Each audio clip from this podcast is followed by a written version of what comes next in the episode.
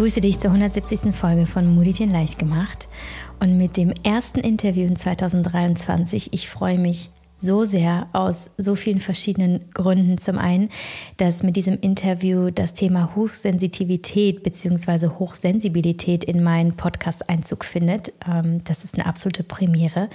Zum anderen, weil ich dafür mit einer so wunderbaren Frau sprechen durfte. Ich komme gerade aus dem Gespräch raus und bin sehr berührt und beflügelt und inspiriert. Und diese Frau ist insofern so besonders, dass sie zum einen einen unglaublich schönen Namen trägt. Yael Mali heißt sie. Zum anderen Künstlerin ist, schon seit sehr, sehr vielen Jahren. Sie erwähnte im Podcast, ähm, wie du dann gleich hören wirst, ich glaube, dass sie 18 Alben bereits rausgebracht hat. Und eines dieser Alben ist ganz besonders. Es ist ein Album, das sich ganz speziell auch an hochsensitive Kinder und deren Eltern richtet. Und das Album ist jetzt äh, vor wenigen Tagen am 27.01. erschienen in Hochdeutsch. Das gab es schon vorher ähm, in, ihrem, in, ihrem, ja, in ihrem Heimatland Schweiz unter dem Namen Sensibeli. Und es ist wahnsinnig erfolgreich gewesen und hat ganz, ganz viele Menschen erreicht. Und mich hat es auch erreicht und es hat mich so berührt, was ich nicht für möglich gehalten hätte, weil es eigentlich gar nicht so sehr ähm, meinen Musikgeschmack trifft, wie ich eigentlich dachte. Ich höre wenig deutsche Musik und, und ich habe reingehört und ich habe das ganze Album gehört und äh, es hat mich so, ja, es hat mich nicht nur begeistert, aber auf einer Ebene einfach berührt, wie ich es noch selten hatte, ähm, mit den Texten, mit ja auch einer gewissen Fantasie, ähm, die sie darin ausdrückt, über äh, sanfte Klänge und ich habe es einfach sehr gefühlt. Wir sprechen aber in diesem Interview gar nicht so sehr oder nicht so viel und nicht ausschließlich über ihr Album und über ja über ihr Künstlerinnen-Dasein, sondern auch vor allem über die Hochsensitivität, die sie ähm, ihr Leben lang begleitet und äh, wie sie damit umgegangen ist, beziehungsweise wann sie wusste, dass es äh, sich um eine Hochsensitivität handelt, wie sie damit umgeht, vor allem in ihrem ja, Leben als mittlerweile zweifache Mama. Sie hat einen fünfjährigen Sohn und ein Mädchen von fünf Monaten. Und das stellt für einen Menschen, der ja auf Reize aus seiner Umgebung sehr empfindlich reagiert. Das ist letztlich das, was ja die Hochsensitiven auszeichnet. Ja, wie geht sie denn damit um, wenn sie ja mit den, ich sag mal, ganz normalen äh, Verhaltensweisen von Kindern ähm, plötzlich umgehen muss und selber eigentlich schon mit der Welt ein wenig struggelt. Und es ist ein so unglaublich schönes Interview, ein sehr, sehr inspirierendes Gespräch. Und ich finde, nicht nur für Menschen, die die sich identifizieren können mit ihr, sondern auch für Menschen, die ähm, andere Menschen verstehen wollen. Vor allem Menschen, die zurückgezogener sind oder eben nicht so outgoing sind wie äh, manch andere. Und ich glaube, so ein Gespräch wie dieses ist so wichtig eben für die Gesellschaft, um aufzuzeigen, wie unterschiedlich wir alle sind, wie unterschiedlich unsere Bedürfnisse sind und dass für uns alle aber Platz ist in dieser Welt. Und ähm, ja, ich wünsche dir einfach unglaublich viel Freude mit diesem Interview. Es ist, ähm, tut einfach gut, ihr auch beim Reden zuzuhören, der lieben Jal. Und ähm, ich freue mich auch, wenn du uns wissen lässt, wie du das Interview empfunden hast, ähm, ob es dir helfen konnte, welche Erkenntnisse du gewinnen konntest. Und vor allem freue ich mich, wenn du in dieses wunderschöne Familienalbum Sensibelchen reinhörst. Vielleicht sogar mit deinen Kindern. Ich verlinke dir alle Links, die für dich relevant sind, an dieser Stelle in den Show Notes. Und ähm, ich glaube, allein, dass du zuhörst und dass du dich diesem Thema öffnest, trägst du auch einen ganz wichtigen Teil zur Welt bei, äh, vor allem zur Welt der hochsensiblen Menschen. Liebe Jal, ich freue mich so sehr, dass du bei mir zu Gast bist im Podcast und damit ein Thema eröffnest, das ich äh, noch nie behandelt habe, obwohl wir, ich glaube, mittlerweile die 170. Folge haben, obwohl es mich immer wieder ähm, irgendwie tangiert und ähm, äh, an der einen oder anderen Stelle einfach erreicht, weil ich ja auch eine Community habe und da vieles äh, an mich herangetragen wird und auch Fragen, nämlich äh, die Frage, ja, wie bist du eigentlich hochsensibel, weil ich ja eine sehr emotionale Person bin. Jetzt würde ich gerne von dir wissen, in erstmal an erster Stelle, wie geht's dir heute und ähm, wie bist du in den Tag gekommen? Und dann kannst du direkt dazu überleiten, woran man eigentlich merkt, dass man hochsensibel oder hochsensitiv ist. Also ähm, erstmal danke für die Einladung auch dir, Javi. Ich freue mich sehr. Ähm, mir geht's grundsätzlich gut. Es ist alles ein bisschen viel im Moment in meinem Leben, so als Mama von einem Fünfjährigen und einer kleinen fünf Monate alten Maus oder jungen Maus. Von dem her, ja, in den Tag gestartet bin ich wie gewöhnlich heute auch eher hektisch weil äh, ja halt irgendwann um, um kurz nach sechs äh, stille ich nochmal und dann kommt der Große und es ist Alarm und es wird aufgestanden und Kindergarten und also so das ganze äh, alltägliche Familientrara, das da halt äh, am Morgen gleich beginnt. Und ähm, ja, aber eben, das gehört jetzt einfach bei uns dazu und das ist okay so. Aber das ist schon ähm, eben, wenn man über Hochsensitivität sprechen möchte, natürlich auch nicht nur einfach, weil man dann grundsätzlich als hochsensitive Persönlichkeit immer auch schauen muss, dass man nicht überreizt oder dass man nicht ähm, zu viele Inputs hat, was jetzt als Mama von zwei Kindern also ein, schon alleine eine ziemliche Herausforderung ist, weil einfach der Lärmpegel schon mal in einer gewissen Lautstärke ist, weil die Unordnung im Haus vielleicht auch irgendwie Inputs gibt, weil man, äh, also wenn man so Kinder hat wie ich, also jetzt mein Großer, der ist wirklich so ganz ähm, zappelig und dann ähm, wird man wird dann immer irgendwie mal hier an einem gezogen und da an einem gezogen und das sind alles so Inputs, die halt jeder Mensch wahrnimmt, aber als äh, hochsensitiver oder erhöht neurosensitiver Mensch äh, kann man halt einfach ein bisschen weniger gut, sage ich mal, filtern, wo muss ich jetzt gerade meine Aufmerksamkeit hinlegen und wo ist es gerade nicht so nötig. Also diese Filter sind da einfach alle, sage ich mal, immer offen, weit, weit offen und äh, dementsprechend ähm, muss ich da auch immer wieder schauen, dass ich einfach zu meinen Pausen komme und dass ich auch meinen Kindern immer gleich von, von Beginn an äh, lerne und zeige, es ist okay, wenn man Pausen braucht und dass man sich die nimmt. Ähm, dass das einfach, ähm, dass das wie zum Alltag dazugehört, dass sich da der kleine Mensch auch gleich zu Beginn lernt, selber immer besser zu regulieren. So. Mhm. Das heißt, Emotionalität oder eine höhere Emotionalität ist nicht gleich Hochsensitivität. Das ist ja nochmal ein Unterschied. Ähm, das heißt, viele Menschen, und das erfahre ich zum Beispiel als jemand, der gerne auch mal Nein sagt und gerne sich auch mal zurückzieht und so dann, und dann aber auch gerne über Gefühle spricht und vieles sehr stark wahrnimmt. Das ist ja nicht gleich Hochsensitivität. Was ist es denn dann konkret? Du hast jetzt ein paar Empfindungen genannt und wie dein Alltag oder deine Wahrnehmung in deinem familiären Umfeld so ist. Aber was zeichnet hochsensitive Menschen eigentlich wirklich aus?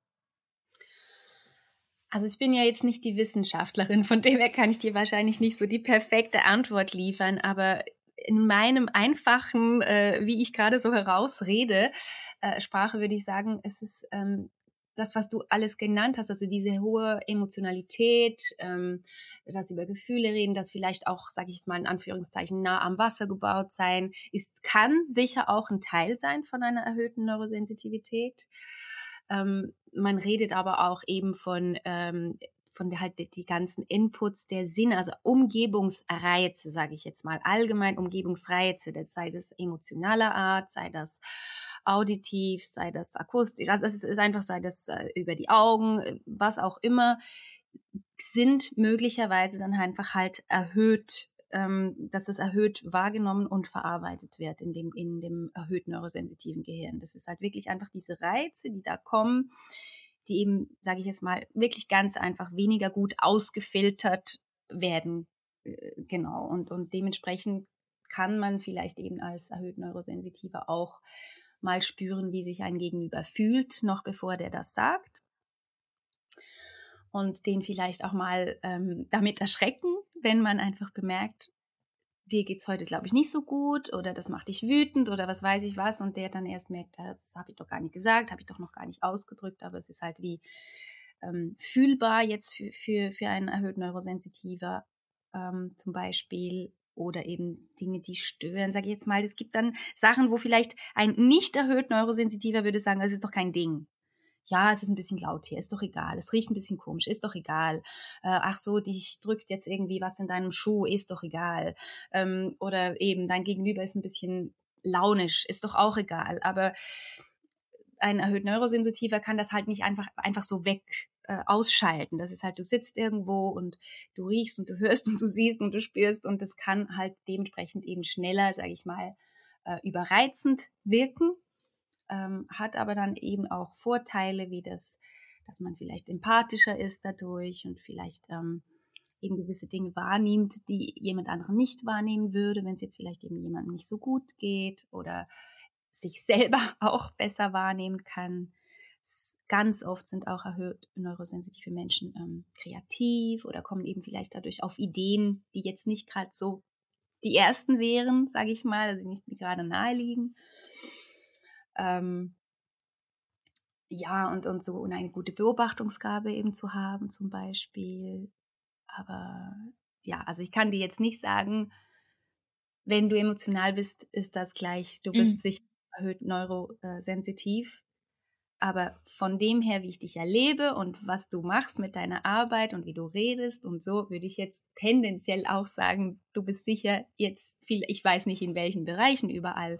Es ist ja ein, so, das ist ja so ein Überlauf, das ist der Übergang. Man ist ja nicht entweder erhöht mhm. neurosensitiv oder nicht. Also das ist wie, man kann auch besonders äh, besonders empfindlich sein auf den Ohren oder empfindsam eben in der Gefühlswelt. Und das muss dann nicht sein, dass man jetzt auf jedem Sinn oder in jedem Sinn ähm, erhöht mhm. neurosensitiv ist. Mhm. Das, das, und das spielt ja schlussendlich auch gar keine Rolle. Also es ist dann so mhm. eher mhm.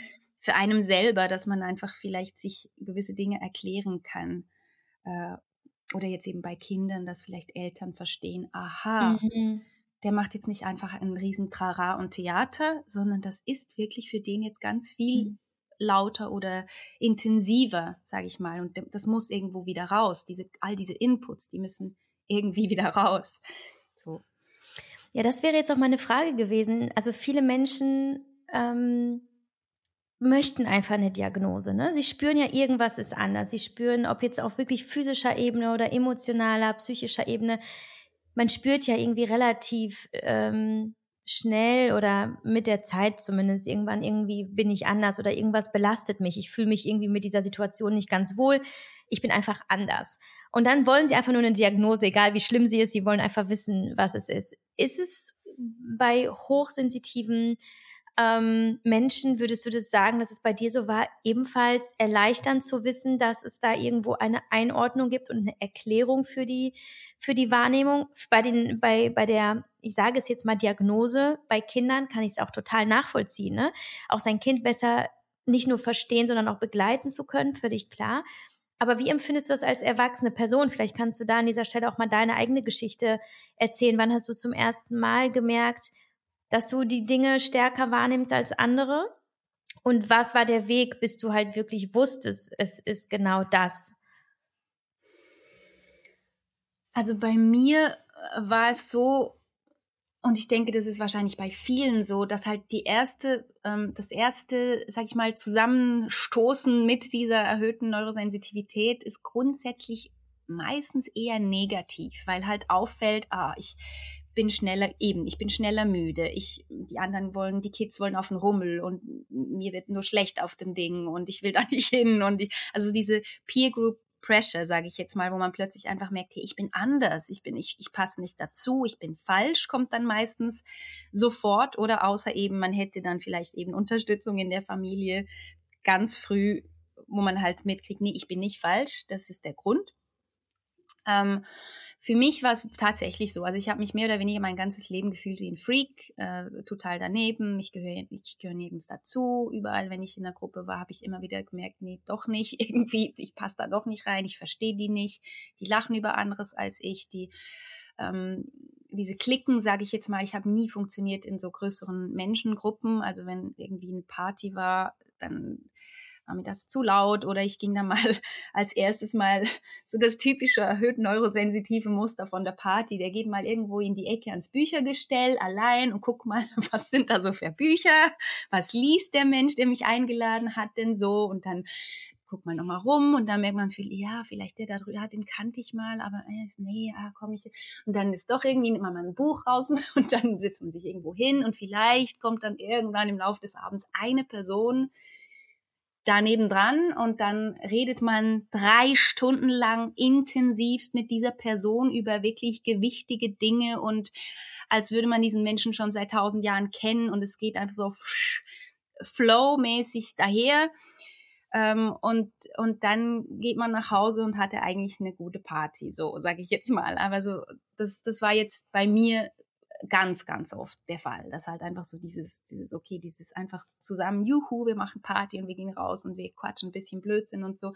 Das, das, ich kann das gar nicht so besonders gut, so dieses ähm, Smalltalking auch. Und äh, solche Sachen haben mich halt mein Leben lang begleitet und immer wieder gemerkt, ah, es geht nicht und äh, passe nicht rein und so. Und als ich dann relativ spät, also irgendwie, das war erst nach 30, würde ich jetzt mal sagen, ähm, habe ich dann irgendwann über, ich weiß nicht mal, doch, das war, weil ich herausgefunden habe, dass ich eine Stoffwechselstörung habe. Und dann, weil man ist ja dann immer auf der Suche nach Gründen überall, warum bin ich dann auch auf alles allergisch und Laktoseintoleranz und hier noch was und das kann ich auch nicht essen und das nervt. Und also irgendwie, man ist immer auf der Suche nach Gründen. Und dann eben irgendwann herausgefunden, okay, ich habe tatsächlich eine ähm, Stoffwechselstörung und in diesem Buch über diese Stoffwechselstörung kam dann das erste Mal dieses Wort dass eben auch viele sogenannt hochsensible Menschen diese, diese Stoffwechselstörung haben. Und dann habe ich, ah, hochsensible Menschen, was ist denn das jetzt? Und dann habe ich angefangen, ähm, mich da äh, ähm, schlau zu machen drüber. Das war vor ein bisschen mehr, eben, ich bin heute 43, also ich sage jetzt mal vor 10, 12 Jahren. Und da war das irgendwie einfach, man hat da noch nicht so drüber geredet wie jetzt. Und das war für mich total neu. Und ich habe dann mir ein, zwei Bücher gekauft und habe einfach also ich habe einfach nur geheult. Ich habe diese Zeilen gelesen, ich habe einfach nur noch geheult, weil so diese Erleichterung von, oh Gott, jetzt verstehe ich endlich, warum ich bin, wie ich bin. Und es ist okay und man kann es messen und es ist, ich bilde mir das nicht nur ein, so, weil das, war, ich war so lange in meinem Leben, also ich war, hatte dann auch Depressionen deswegen und also ganz viel Dinge einfach, die zusammengekommen sind, wo man einfach merkt, hey, was, ich bin auf dem falschen Planeten gelandet, irgendwie so dieses Gefühl. Und ähm, dann zu merken, ach so, jetzt verstehe ich, ja logisch, und jetzt kann ich auch nachvollziehen, warum ich mich eben nach einem Abend an der Party so fühle und warum ich äh, im Restaurant immer ähm, nicht mein Gegenüber nicht verstehe, obwohl meine Ohren getestet wunderbar sind es ist eben nicht, weil ich nicht gut höre, sondern weil ich zu gut höre, weil ich alles rundherum wahrnehme und dann kann ich diesem Gespräch einfach nicht mehr folgen, weil mich alles ablenkt. So. Und also da kamen einfach so viele erleichternde Gedanken auf mich. So, das war einfach so wie eine Welle von Erleichterung und ach, zum Glück, jetzt, jetzt verstehe ich das. Und, und das war so eine Erlösung für mich, dass ich einfach mir dann auch gewünscht habe, dass ich das anderen Leuten schenken darf und, und mir das für alle irgendwie erhöht neurosensitiven wünsche, dass sie da irgendwie diese Erleichterung erfahren dürfen, diese Erlösung. So, es klingt mhm. jetzt ein bisschen fast äh, biblisch, das soll es, sollte es nicht, nicht äh, mhm. aber ja. Ich kann total relaten. Ich, ähm, ich habe ja auch eine Autoimmunerkrankung und ähm, mir ging es damals genauso, als ich dann wusste, ah, okay, daher kommen die ganzen Symptome, die ja so diffus sind, dass kein Arzt sagt, jo, alles klar, ne? Man spricht ja irgendwie von 180 verschiedenen ähm, Symptomen. Also wie soll man das diagnostizieren? Und die Hashimoto-Community kennt das halt eben gut, dass du gar nicht weißt ganz lange, was mit dir los ist. Deswegen glaube ich, können das jetzt ganz viele nachempfinden.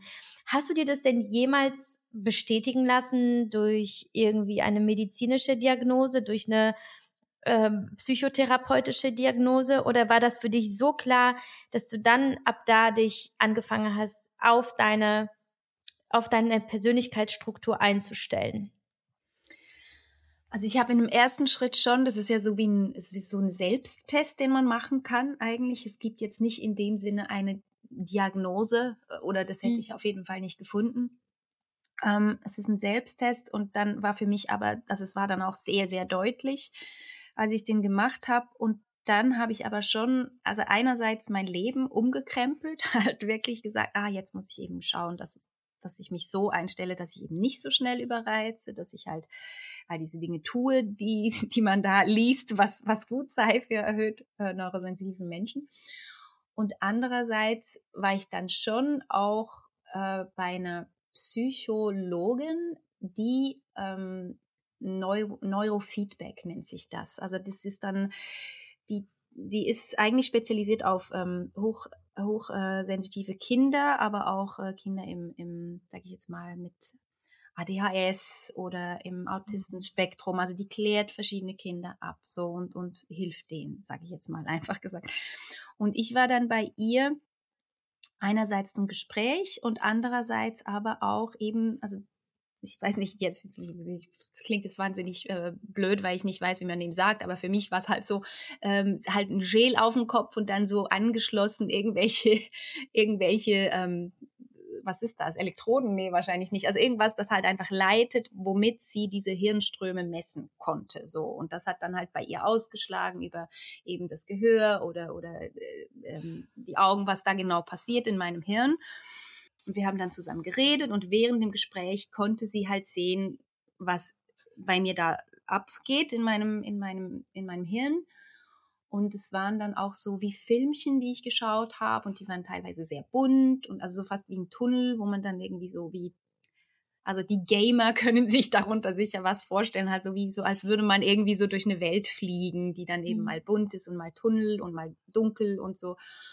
Und dann hat sie anhand von dem halt, ähm, konnte sie dann merken, eben was geht bei mir ab, wann, wann äh, ist die Atmung flach, äh, wann ist, ist bei mir mehr Stress angesagt, wann ist weniger Stress angesagt.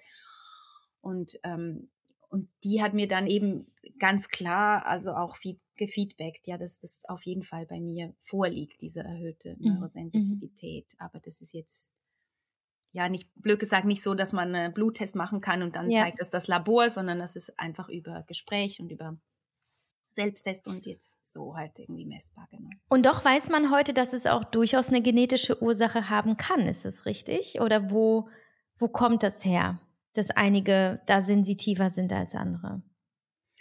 Das ist auch eigentlich das Einzige, was ich wüsste, was du jetzt gesagt hast, dass es genetisch bedingt ist.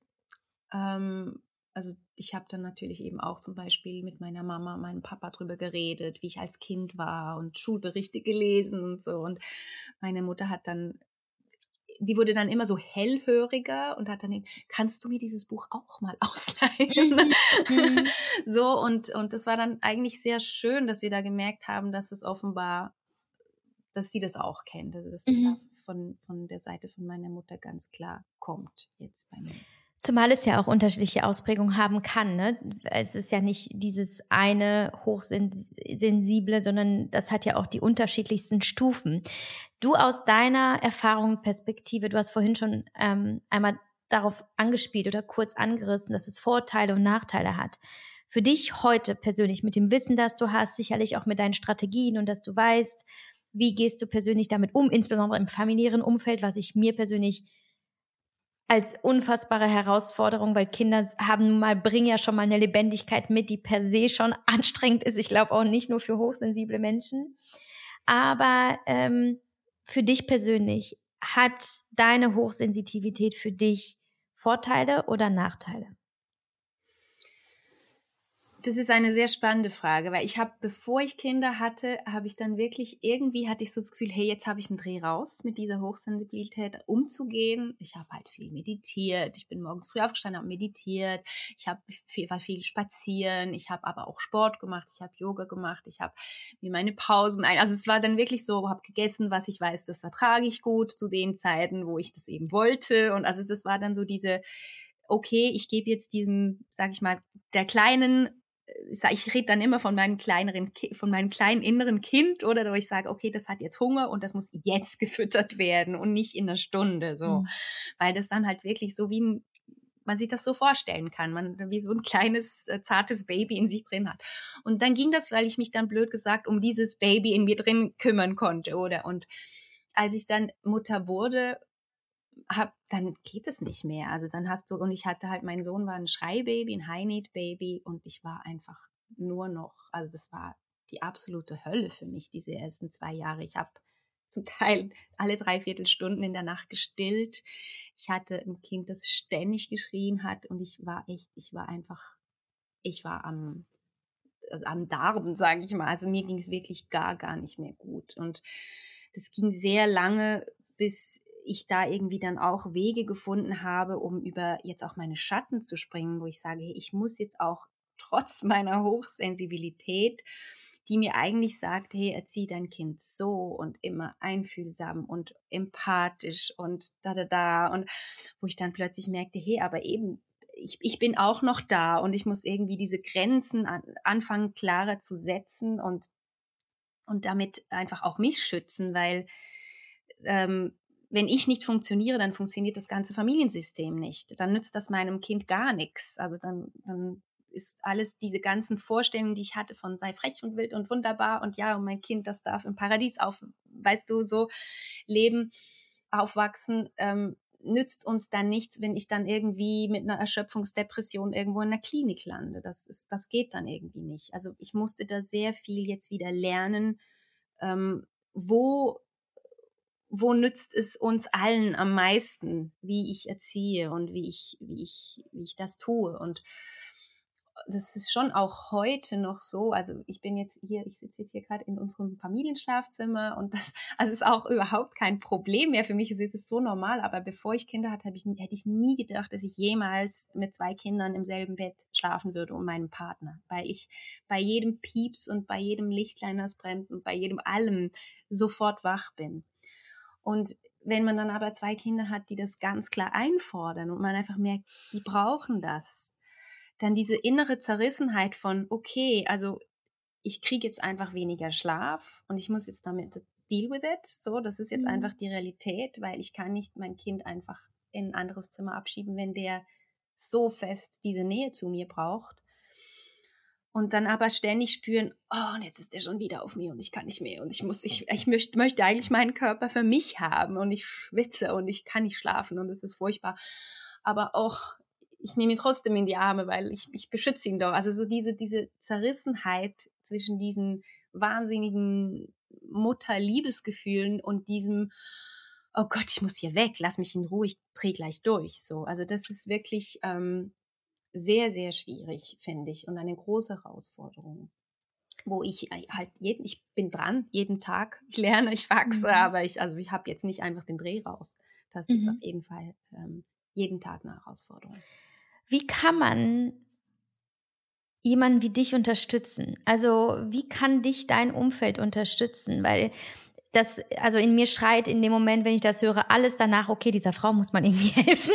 Sie braucht, also erstmal sowieso, ich finde jeder Mutter, gerade mit einer Neu, mit einem Neugeborenen, ich finde, es wird viel zu wenig gefragt, was brauchst du, was kann ich dir vor die Tür stellen, kann ich dir das andere Kind mal abnehmen, äh, was auch immer, viel zu wenig. Ähm, ich weiß nicht, wie es dir da ergangen ist, aber ich mit meinen beiden Kindern habe manchmal gedacht, so, okay, ich bin einfach aus der Welt und keiner, also jeder glaubt, ich bin jetzt erstmal raus, anstatt einfach mal zu fragen. So, und jetzt höre ich deine Geschichte und denke, was könntest, was würdest du jetzt den Menschen sagen, die jetzt zuhören, die auch in deinem Umfeld sind, auch Partner, ne? Was können sie tun, damit du diese Zerrissenheit für dich zumindest ein bisschen lösen kannst und dich entspannen kannst und ähm, wieder mehr zu deiner Stärke findest?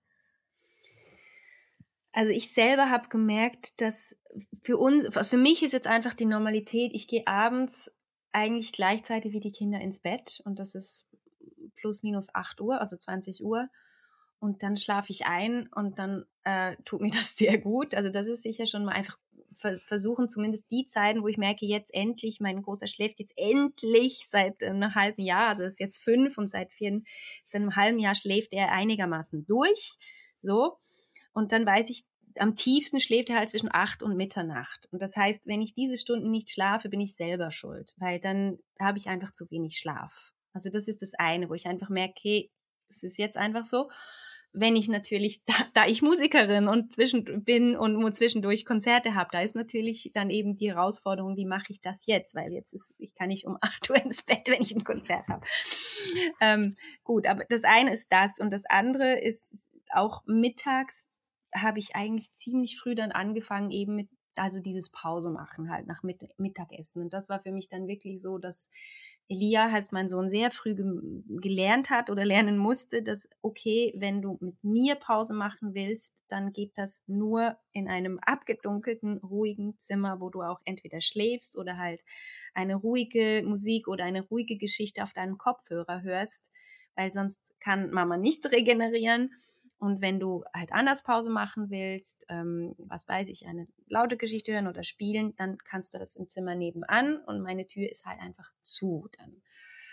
Und das ist, ähm, das ging natürlich nicht von, von Beginn weg, aber ich habe sehr, sehr früh das halt einfach angefangen zu, ich sage jetzt mal, trainieren mit ihm, dass das einfach geht, weil ich, ich ihm da auch immer wieder erklärt habe, guck, Mama, es ich kann einfach eine bessere Mama sein nachmittags, wenn ich nicht schon so dermaßen am Rand bin, dass ich null äh, Nerven und null ähm, Energie habe. Ähm, und dann halt rausgehen mit den Kindern, das ist auch immer. Also ich merke, wenn so dieses Gefühl kommt von, oh Gott, jetzt geht gar nicht mehr, dann ist das das Beste, was ich tun kann, ist einfach alle einpacken und raus. Und dann die frische Luft und Bewegung, dann sind alle gleich wieder irgendwie mehr so ähm, am Runterkommen, sage ich jetzt mal.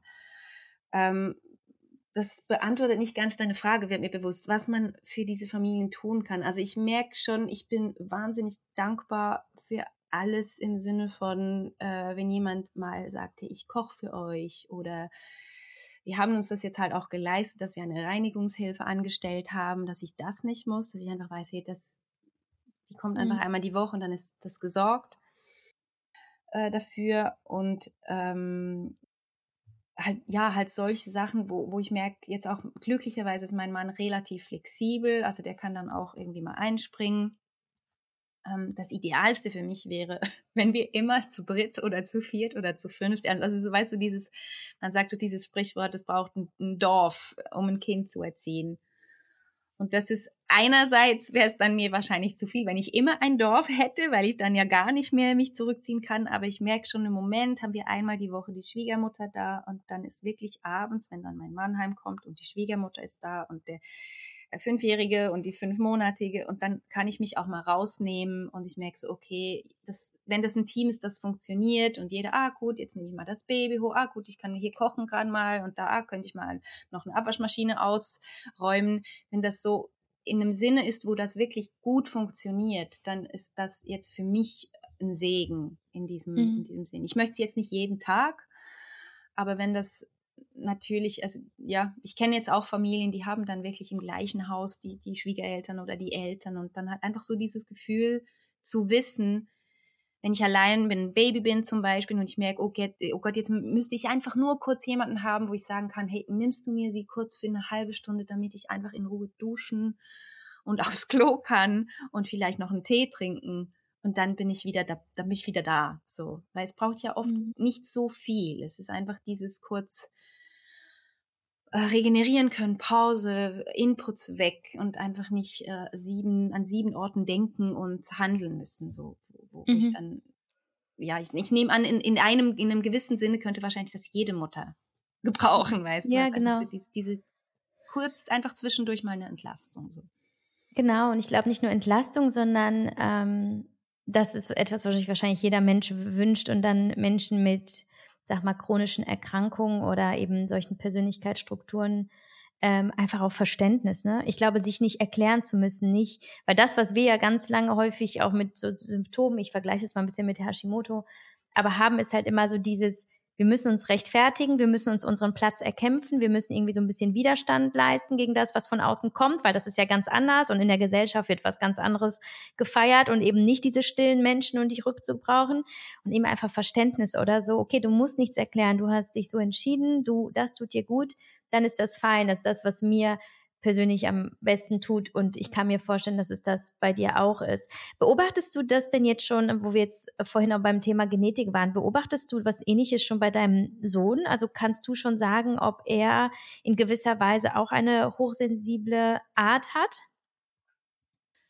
Ja, auf jeden Fall. Also ich habe schon, als er ein Baby war, habe ich oft das Gefühl gehabt, dieses ewige Schreien, weil er ja eben ein Schreibaby war, hat jetzt für mich auch dahin gedeutet, dass er einfach sehr oft überreizt war. Und, und ich, mhm. ich erlebe das jetzt bei ihm auch so dieses, ähm, dass wenn alles viel ist, viel Emotion und viel los, ähm, äh, sag ich mal, von eben, was weiß ich, Umgebungsreize grundsätzlich, dann gibt es bei ihm so eine, wie eine Art, äh, also der, der, fängt dann richtig so, der dreht dann wie über. Also so, das kennt, das kennst vielleicht auch diese Kinder, wo man denkt, oh, jetzt ist auf Schweizerdeutsch sagen wir Chübeli um. Also jetzt ist einfach der Kessel, das ist jetzt weg, jetzt ist, jetzt ist es vorbei, jetzt habe ich, zu, hab ich zu spät reagiert. So.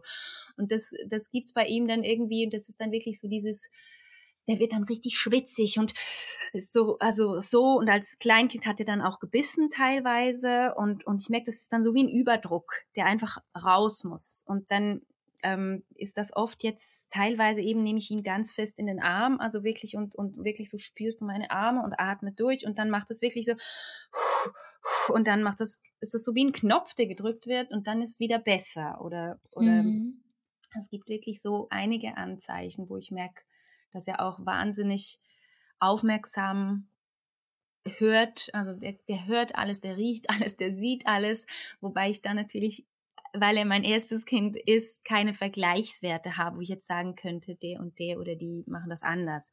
Vielleicht in, in den Freundschaften, die man dann in der Kita oder so kennengelernt hat, wo ich gemerkt habe, ah doch, okay, der ist schon, der macht das irgendwie anders. Ähm, von dem her doch bin ich, bin ich überzeugt, dass er auch eine erhöhte Neurosensitivität hat. Er ist aber im Gegensatz zu mir auch sehr, sehr extrovertiert. Und, und das kommt vielleicht auch eben, er ist ein Bub und er ist klein, also so dieses halt, wo ich merke, schon als Baby hatte ich das Gefühl, der sucht so richtig diese Überreizung. Also der will immer die Augen offen und ganz neugierig und der wollte alles sehen und alles erfahren und alles machen und dann plötzlich war eben einfach nur noch Schreien und jetzt ist alles zu viel. Jetzt ist eben mhm. das Rübeli oben so. Mhm, mhm, und dann als Eltern halt zu so merken, hey, ich will mein Kind nicht bremsen, ich will ihm ich finde das so schön, dass er so neugierig auf die Welt zugeht und trotzdem ist es dann meine Aufgabe als Mutter, ähm, ihm halt früh genug, also die, früh genug diese Anzeichen zu, zu sehen, ähm, wo man dann merkt, okay, komm jetzt, komm doch mal her und komm, wir, wir gehen mal unter die Bettdecke und le oder lesen eine Geschichte zusammen oder mhm. äh, eben bauen uns irgendwie so ein Decken, so ein Haus aus Decken, wo, wo, wo man dann so ein bisschen geschützt ist und ähm, und das finde ich eigentlich ganz schön bei ihm, dass ich merke, dass er das wirklich jetzt gelernt hat. Also, dass er teilweise, der kommt vom Kindergarten teilweise heim und sagt, Mama, ich bin so müde, kann ich, kann ich jetzt schon Pause machen vor Mittagessen? Und ich finde das so schön, dass er mit fünf das einfach so gut spürt und artikulieren kann und dann merkt, hey, ich brauche das jetzt. Und, und, und dann finde ich auch, äh, okay, ähm, manchmal gibt es dann halt irgendwie, keine Ahnung, Rohkoststicks, dass er wenigstens was gegessen hat, aber dann kriegt er seine kurze Pause vor dem Mittagessen schon mal mit einem Apero halt, sage ich jetzt mal in Anführungszeichen. Mhm. Und, und dann ist dann, dann gibt es dann auch ein angenehmeres Mittagessen für uns alle. Weil wenn der einfach so durch ist, dass es einfach, dann kann der auch nicht jetzt am Tisch sitzen, sitzen mhm. und essen mit uns, dann wird das für niemanden lustig. Mhm. Was ich äh, super, ähm, also was mir jetzt so gerade noch in den Sinn kommt, ich höre immer wieder, wenn man zum Beispiel von Intro oder Extro spricht und dann Hochsensibilität und so und so, dann gibt es ja so die Leute, die sagen, Mensch, warum muss man denn alle immer in irgendwelche Schubladen stecken und schwarz-weiß? Und doch finde ich, hat es eine wahnsinnige Relevanz, darüber zu sprechen, weil es halt eben hilft, ähm, nicht nur eben auf seine eigenen Bedürfnisse aufmerksam zu machen, sondern eben zu schauen, wie kann ich sie für mich erfüllen und sich dort irgendwie zurechtzufinden in dieser Welt. Und was man ja an diesem Beispiel sieht, also an dir, ist, dass du durch deine eigene Geschichte und dadurch, dass du sie für, für dich so erforscht hast und auch irgendwie beleuchtet hast, dass du jetzt dadurch nicht nur deinem Sohn helfen kannst, sondern jetzt eigentlich so vielen anderen Menschen mehr. Und ähm, damit kommen wir zu dem Thema, weswegen ich eigentlich mit dir sprechen wollte, aber jetzt waren wir so so drin in dieser Hochsensitivität, mit der ich noch bislang nicht so viele Berührungen hatte. Und ich glaube, damit hast du allein schon ganz vielen geholfen, die jetzt gehört haben. Aber was du ja machst, und das ist was ganz Besonderes, ich weiß gar nicht, ob es das überhaupt schon so gibt irgendwo, aber du machst Musik für hochsensible Menschen und vor allem für Familien. Und jetzt gerade ist dein Album Sensibelchen erschien zumindest das in Hochdeutsch. Das gab es ja vorher auch schon. Aber das finde ich, ich habe es gehört und erst dachte ich so, ja gut, setze ich mich hier hin und höre jetzt ein Kinderalbum und habe ich verstanden, das hat überhaupt gar nichts mit Kindermusik zu tun. Das ist einfach unfassbar schöne Musik, in der du dich so wie so ein bisschen gebettet fühlst, wie in so einer weichen Wolke. Mega, mega schön, abgesehen davon, dass deine Stimme traumhaft ist.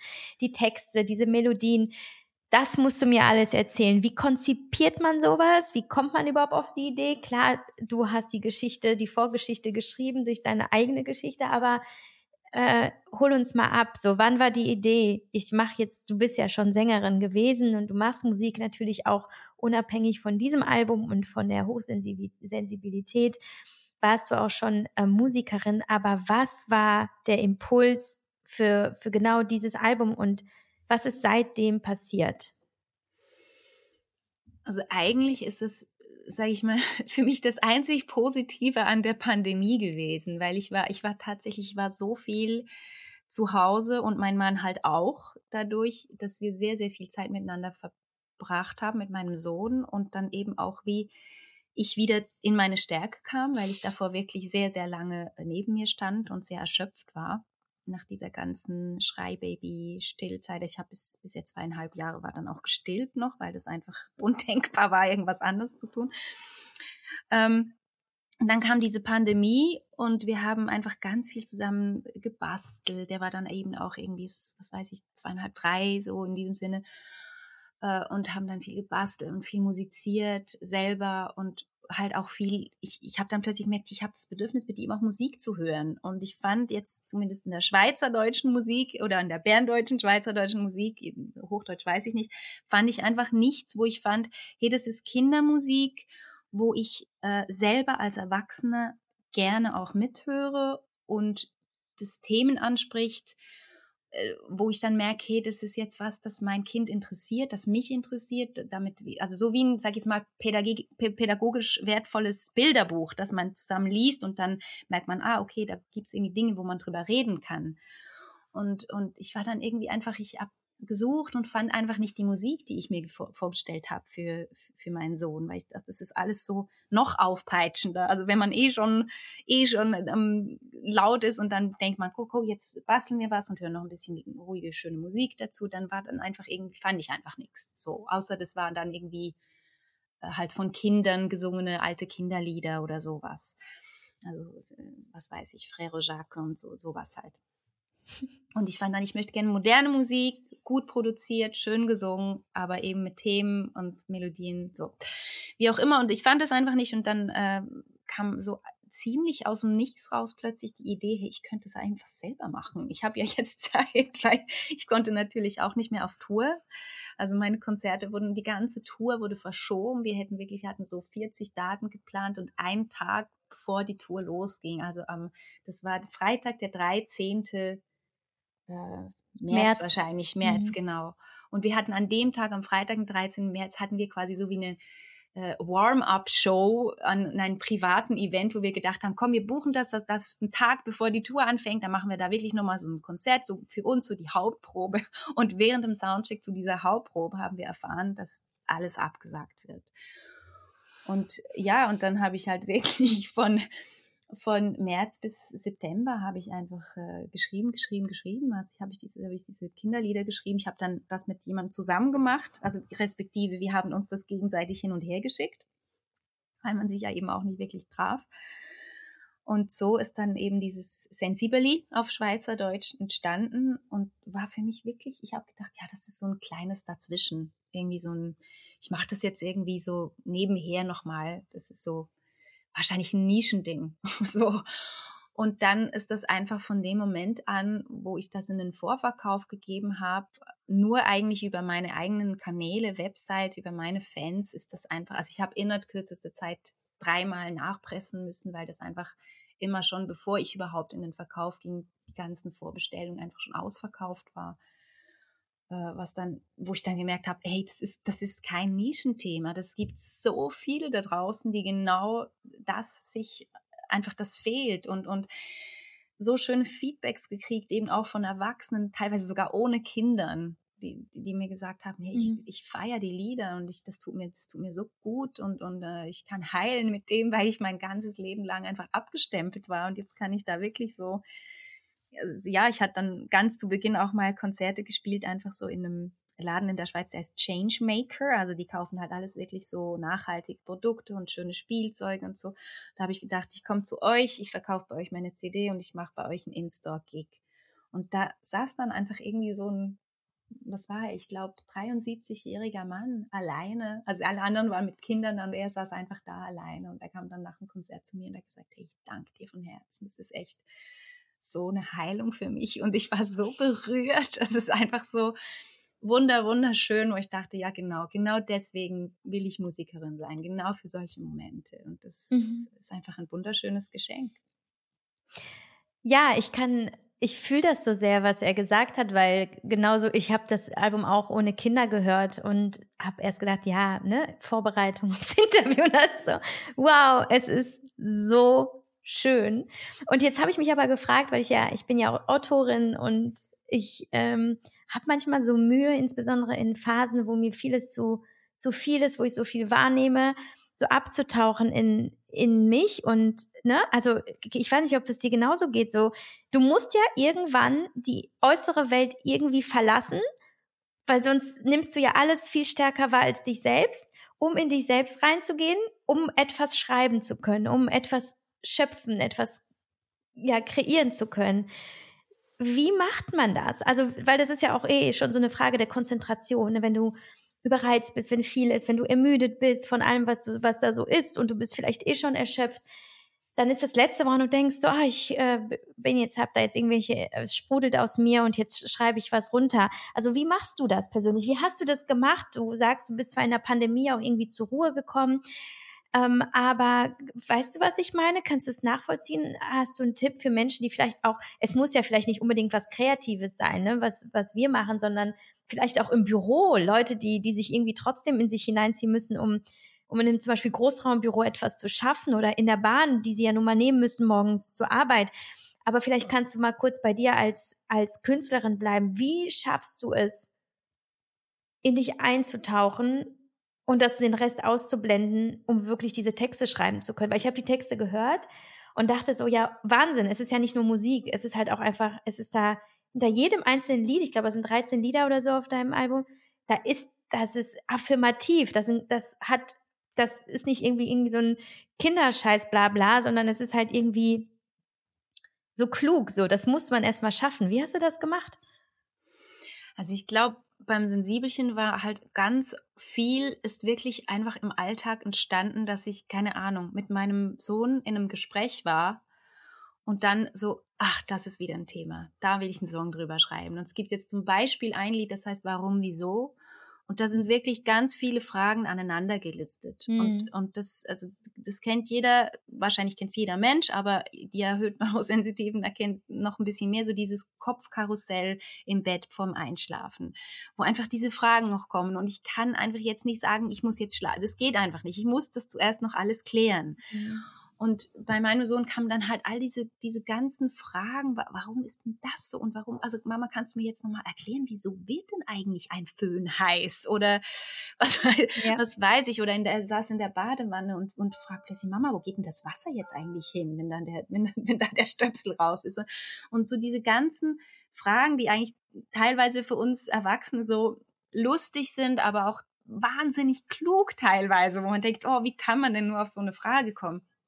Ähm, das ist dann irgendwie, äh, das hat jetzt zum Beispiel diesen Anstoß gegeben, wo ich mir gesagt, dann sage ich mir, okay, dann mache ich mir eine Notiz und das nächste Mal, wo ich wirklich eine Ruhe habe, dann habe ich eine Liste voller Notizen, wo ich dann merke, okay, heute ist der Moment für den hier. Und dann, dann darf der, dann ist es jetzt die Zeit von warum, wieso. Und dann überlege ich mir halt als aus meiner Perspektive raus, was möchte ich denn jetzt eben vielleicht Eltern oder Pädagogen mitgeben, wenn eben ein Kind diese Fragen stellt und dann ist dann das musikalisch eben vielleicht in einem B-Teil oder so, kommt dann halt eben diese ganze, ich sage jetzt in Anführungszeichen mal pädagogische Sicht noch, wo man sagt, ähm, das, das muss ich ernst nehmen. Und wenn diese Fragen kommen, dann kann ich die nicht einfach sagen, ja, es ist jetzt Bettzeit und fertig ein Licht aus, sondern ich muss das ernst nehmen und ich muss dem Kind jetzt irgendwie eine Antwort geben. Und wenn ich sie nicht weiß, dann erfinden wir zusammen eine, weil es muss einfach irgendwie, weil sonst schläft er nicht und, und oder schlecht. Und das ist irgendwie so, so hat sich das halt wirklich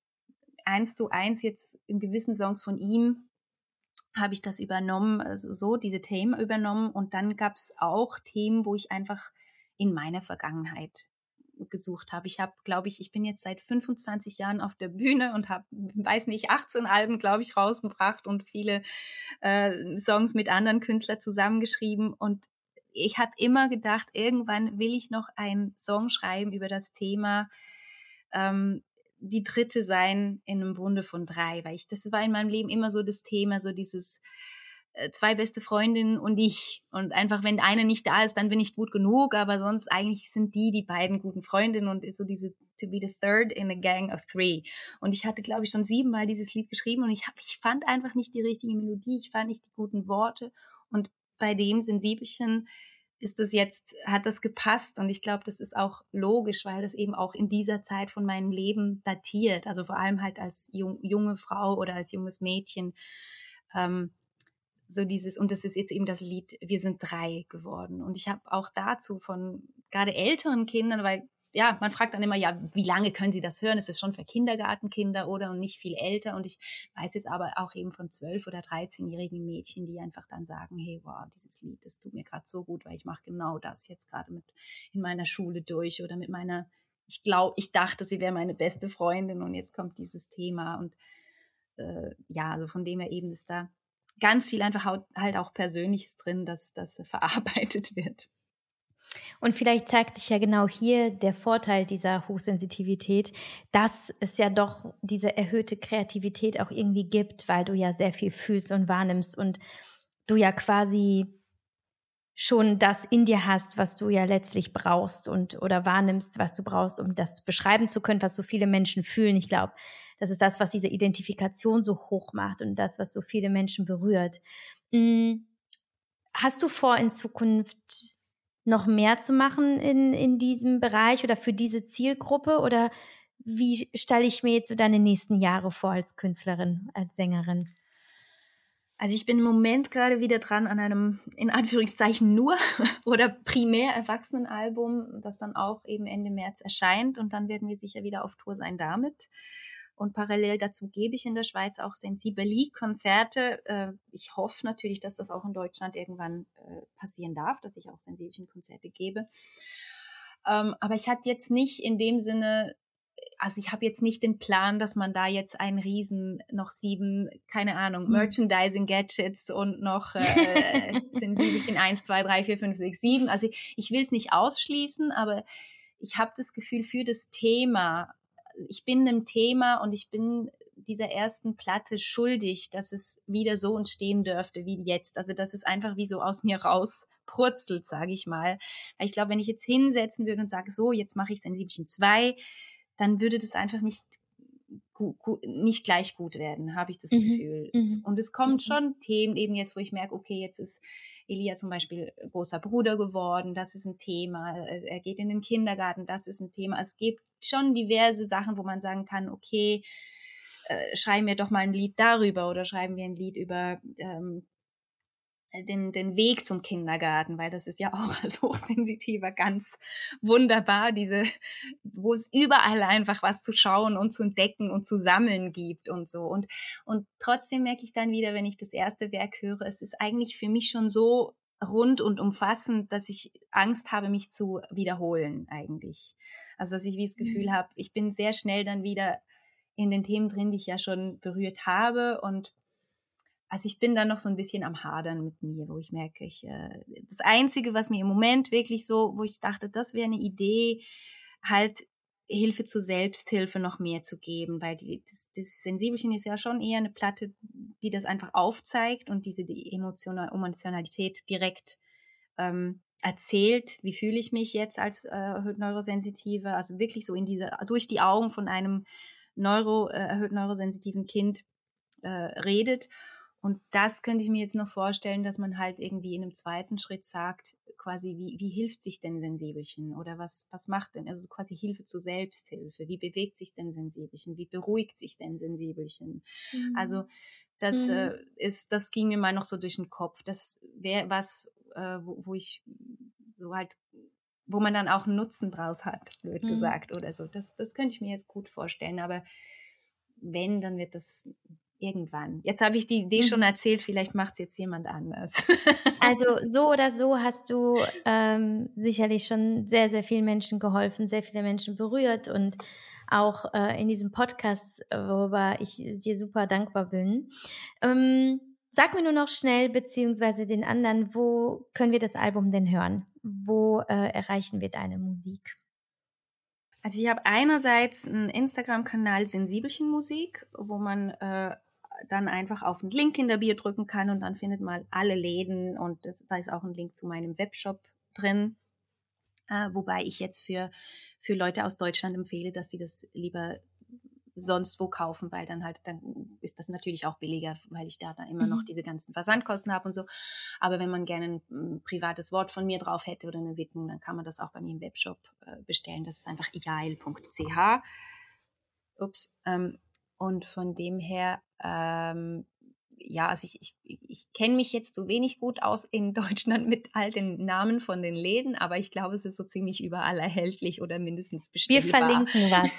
Wir verlinken genau. was, damit man dich findet, denn das ist so großartig, was du machst und ähm, ich bin so froh, dass, dass mir das ähm, über den Weg gelaufen ist. Es ist eine große Bereicherung und Vielleicht noch als letzte Bereicherung für die, die zuhören, ähm, kannst du uns noch sagen, was für dich der wertvollste, der hilfreichste, der beste Tipp war, den du bekommen hast für dich selbst und deine Hochsensitivität?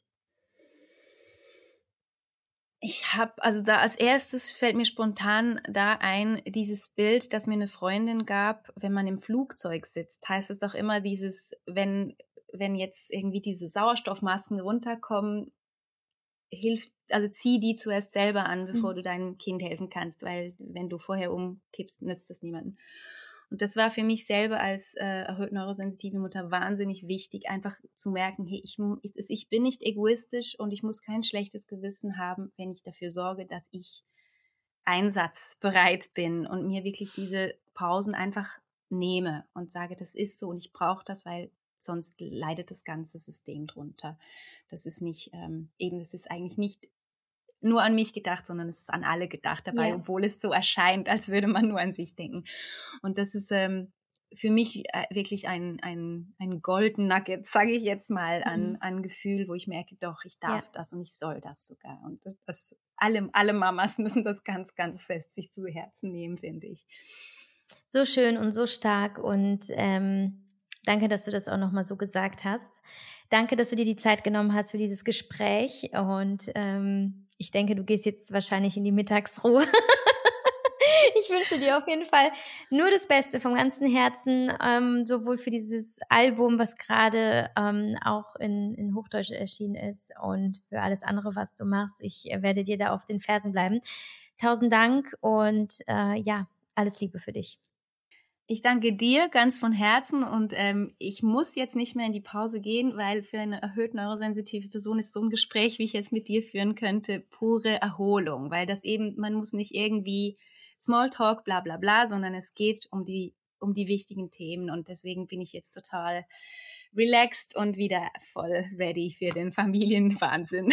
Wow, ich glaube, das ist das schönste Kompliment überhaupt. Ich glaube, Energieräuber will niemand sein. Insofern freue ich mich, dass du dich wohlgefühlt hast. Und ja, vielleicht hören wir uns ja noch ein anderes Mal wieder. Würde mich sehr freuen. Tschüss, liebe Jael.